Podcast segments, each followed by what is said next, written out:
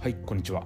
今回は寛容になることの勧め他人に振りかざす刀で自らを苦しめていることを知ろうというテーマでお伝えしていきます、えー、他人に対して厳しいっていうのには2つパターンがあります。1つは愛を持った厳しさです。そしてもう一つは相手のためではないものです。価値観の押し付けであったり感情的なものとかですね。そして相手のためではないものっていうのは自分に跳ね返ってきます。他人に厳しい人は自分に対しても同様に厳しいです。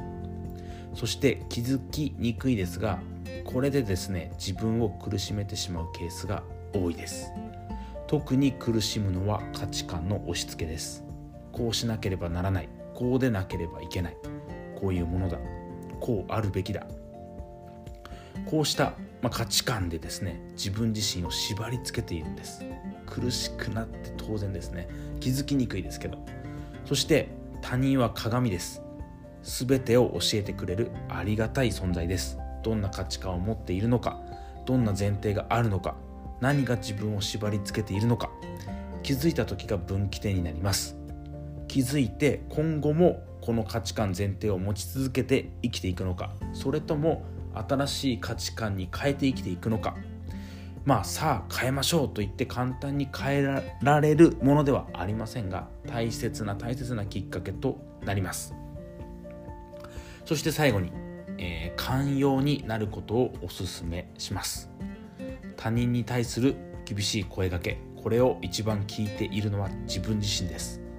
セルフイメージに関わるんですね。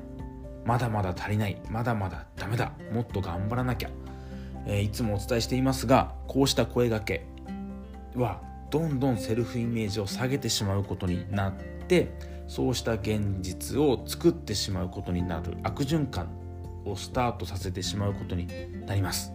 ですからセルフイメージの視点から考えると厳しいよりは寛容であることをお勧めします。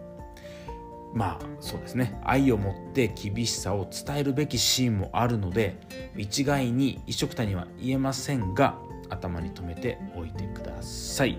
寛容になることのすすめでした、えー、何かの気づきヒントきっかけになれば嬉しいです。最後まで聞いていただきありがとうございます。